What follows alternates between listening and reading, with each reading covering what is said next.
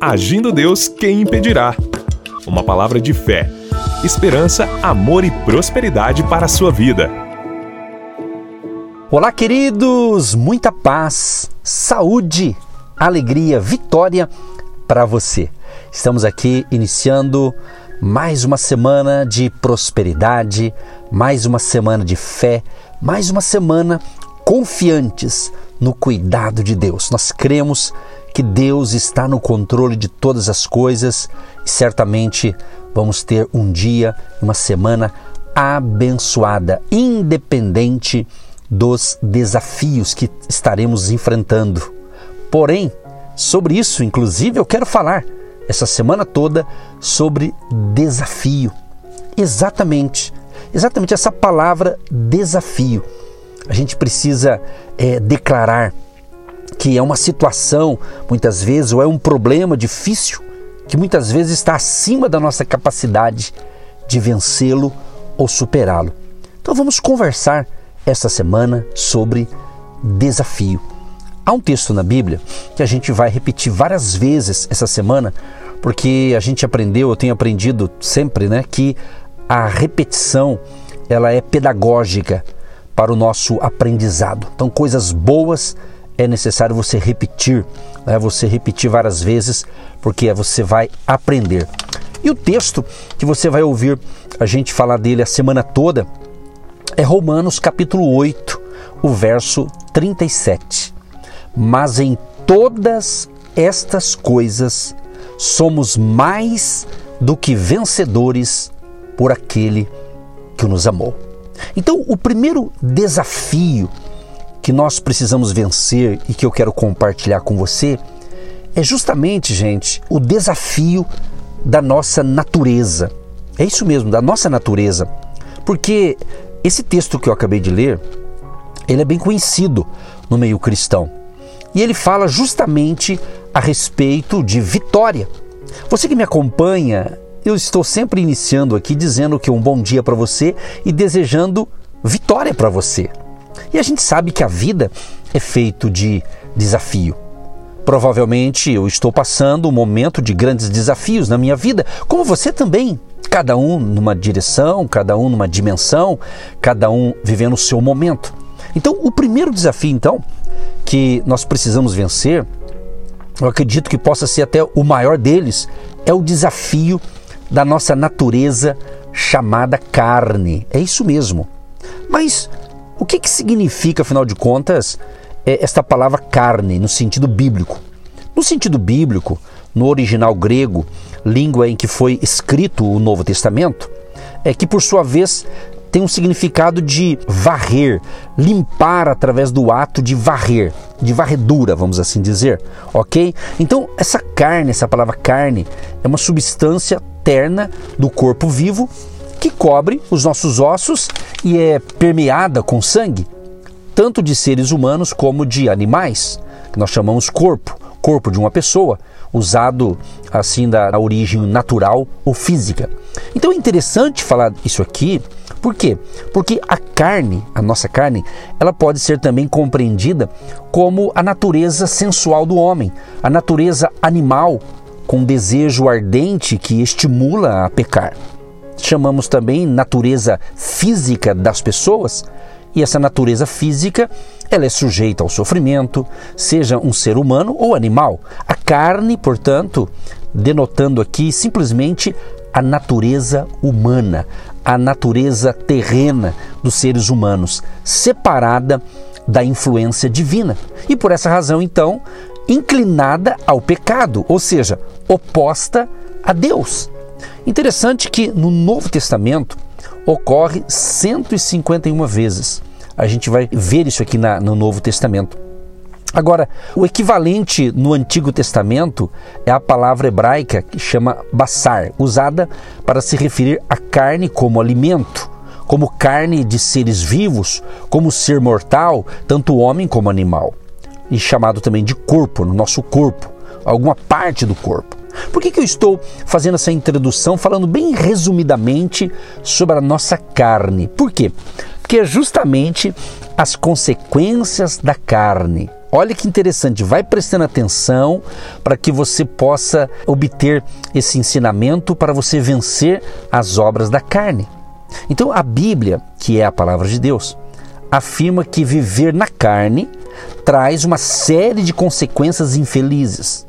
Inicialmente, a Escritura afirma que os que vivem de acordo com a carne e que nunca desejam arrepender-se ou mudar a atitude de seu comportamento pecaminoso vão experimentar a separação de Deus, tanto nesta vida quanto na próxima. Romanos 8,13 diz: Porque se viverdes segundo a carne, a vez de morrer, mas se pelo Espírito mortificardes as obras do corpo, vivereis. Então, além disso, queridos, uma pessoa também pode tornar-se escrava da sua natureza carnal. Olha o que diz Romanos 6,16. Não sabeis vós que a quem vos apresentardes por servos para lhe obedecer, sois servos daquele a quem obedeceis, ou do pecado para a morte, ou da obediência para a justiça? Então, gente, a servidão à natureza carnal conduz sempre a um estilo de vida destrutivo, deteriorado. No final de tudo, obedecer à carne sempre resultará em quebrar a lei moral de Deus. Agora, no sentido muito real, uma pessoa nunca poderá quebrar a lei moral de Deus, embora certamente possa desobedecê-la. Interessante que, sobre essa questão aqui da natureza carnal, o apóstolo Paulo, ele declarou em Romanos 7, do 14 ao 19. Olha que interessante. Porque bem sabemos que a lei é espiritual, mas eu sou carnal, vendido sobre o pecado. Porque o que faço, não o aprovo, pois o que quero, isso não faço, mas o que aborreço, isso faço. E se faço o que não quero, consinto com a lei, que é boa. De maneira que agora já não sou eu que faço isto, mas o pecado que habita em mim. Porque eu sei que em mim, isto é, na minha carne, não habita bem algum. E com efeito, o querer está em mim, mas não consigo realizar o bem. Porque não faço o bem que quero, mas o mal que não quero, esse faço. Você percebeu, ouvinte, nessa leitura? Esse desafio é maior porque ele é terrível. Sabe por quê? Há momentos que a nossa natureza carnal nos dá prazer. Não é algo ruim, pelo contrário. Os desejos da natureza de nossa carne podem conceder-nos satisfação. Mas eu quero lembrar que o cemitério, o presídio e os hospitais estão lotados de pessoas que tiveram prazeres momentâneos a partir de sua natureza humana. Ou seja, nem tudo que parece prazer é para ser vivenciado, correto? Agora, a pessoa, por exemplo, que é viciada em uma bebida alcoólica, pode sentir-se por um momento um prazer, mas tem muita gente internada por causa disso. Uma pessoa, por exemplo, que ela fuma, é fumante, Pode até achar que é prazeroso, mas há muitos enterrados no cemitério em razão do vício do cigarro. Você veja bem, pode ser prazeroso, mas vai ter lá na frente uma consequência. Então a Bíblia, a expressão andai no espírito, significa andar no mundo de Deus. Assim não iremos cumprir os desejos de nossa natureza, ou seja, da nossa carne. Agora, como venceremos então esse desafio. Olha o que diz 1 Coríntios 6, 18 a 20. Fugir da prostituição. Todo pecado que o homem comete é fora do corpo, mas o que se prostitui peca contra o seu próprio corpo. Ou não sabeis que o nosso corpo é o templo do Espírito Santo, que habita em vós, proveniente de Deus, e que não sois de vós mesmos? porque fostes comprados por bom preço. Glorificai, pois, a Deus no vosso corpo e no vosso espírito, os quais pertencem a Deus. Também vemos que em 2 Timóteo 2, 22, Paulo ele está aconselhando o jovem Timóteo, seu filho na fé. Ele diz assim: foge também dos desejos da mocidade e segue a justiça, a fé, o amor e a paz com os que, com um coração puro, invocam ao Senhor ou invoca o Senhor. Então, amados, é interessante esse assunto. Nós pretendemos falar durante essa semana sobre alguns desafios. Esse primeiro aqui que a gente está buscando fazer algo assim bem compacto para entender que a carne ela tem que ser vencida né, andando em espírito. Agora, por que que Paulo usou então essa, essa passagem aqui quando ele fala para Timóteo, né, para fugir dos desejos da mocidade? Por quê? Porque o nosso maior inimigo é a nossa própria natureza. Exatamente, o nosso maior inimigo é a nossa natureza humana. Não devemos tentar enfrentá-la, mas sim fugirmos das situações que poderão fazer com que pequemos. Você está compreendendo o que Deus está falando? Se você é um cristão, se você tem Jesus como teu Senhor e Salvador, certamente você está compreendendo o que Deus está falando. Por acaso, você me ouve pela primeira vez, talvez você não tenha entendimento espiritual. Por isso que estamos aqui, para ajudar você para você vencer esse desafio da carne. Né? Olha que interessante isso. De tudo aquilo que desperta o desejo da nossa natureza, que irá levar ao pecado, devemos fugir disso. Essa é a maneira que temos de vencer esse desafio. Percebam uma coisa, queridos: se conseguirmos superar este desafio, existem duas ações que estão bem ligadas aí. Vencemos o pecado e também superamos o desafio de um viver santo. Porque uma vida santa é afastada do pecado, é afastada da carnalidade. Existe um texto na Bíblia que engloba esses desafios, caso queiramos vencer o desafio da carne. Queremos mesmo vencer esse desafio? Será que eu quero? Será que você quer? Eu acredito que você quer. Por isso que você está me ouvindo. E é um desafio constante não diminui nunca. São 24 horas o tempo inteiro. Então, enquanto estamos acordados, ele está aí desafiando os desejos da nossa natureza carnal.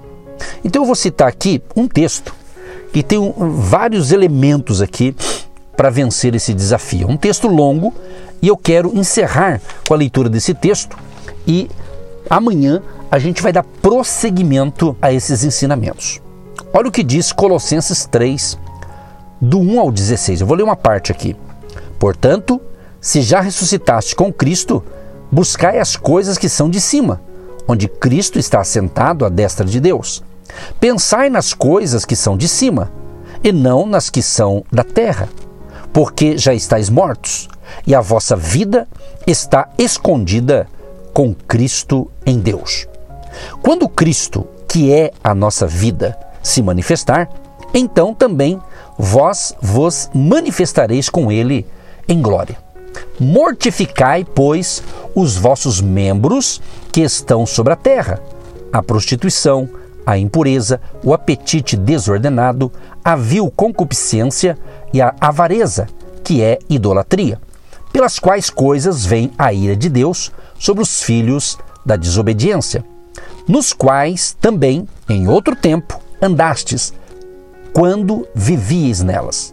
Mas agora, despojai-vos também de tudo: da ira, da cólera, da malícia, da maledicência, das palavras torpes da vossa boca.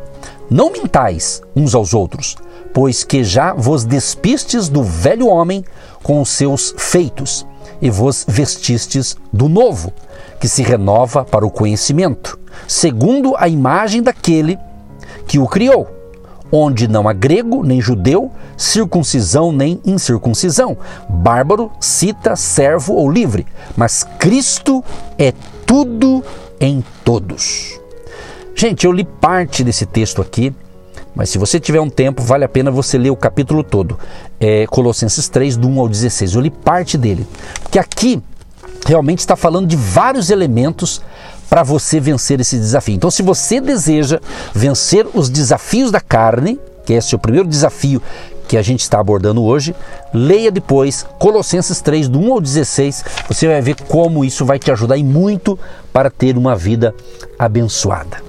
Deus Todo-Poderoso, eu quero te louvar e te agradecer por estar iniciando aqui pelo nosso podcast, pelo rádio, pela internet, mais uma semana de fé e milagres. Deus perdoa os nossos pecados e ajuda cada um de nós para vencermos esses desafios principalmente o desafio da carne. E todos sejam cheios do Espírito Santo, abençoados e tenham um dia de excelência, uma ótima semana, em nome de Jesus.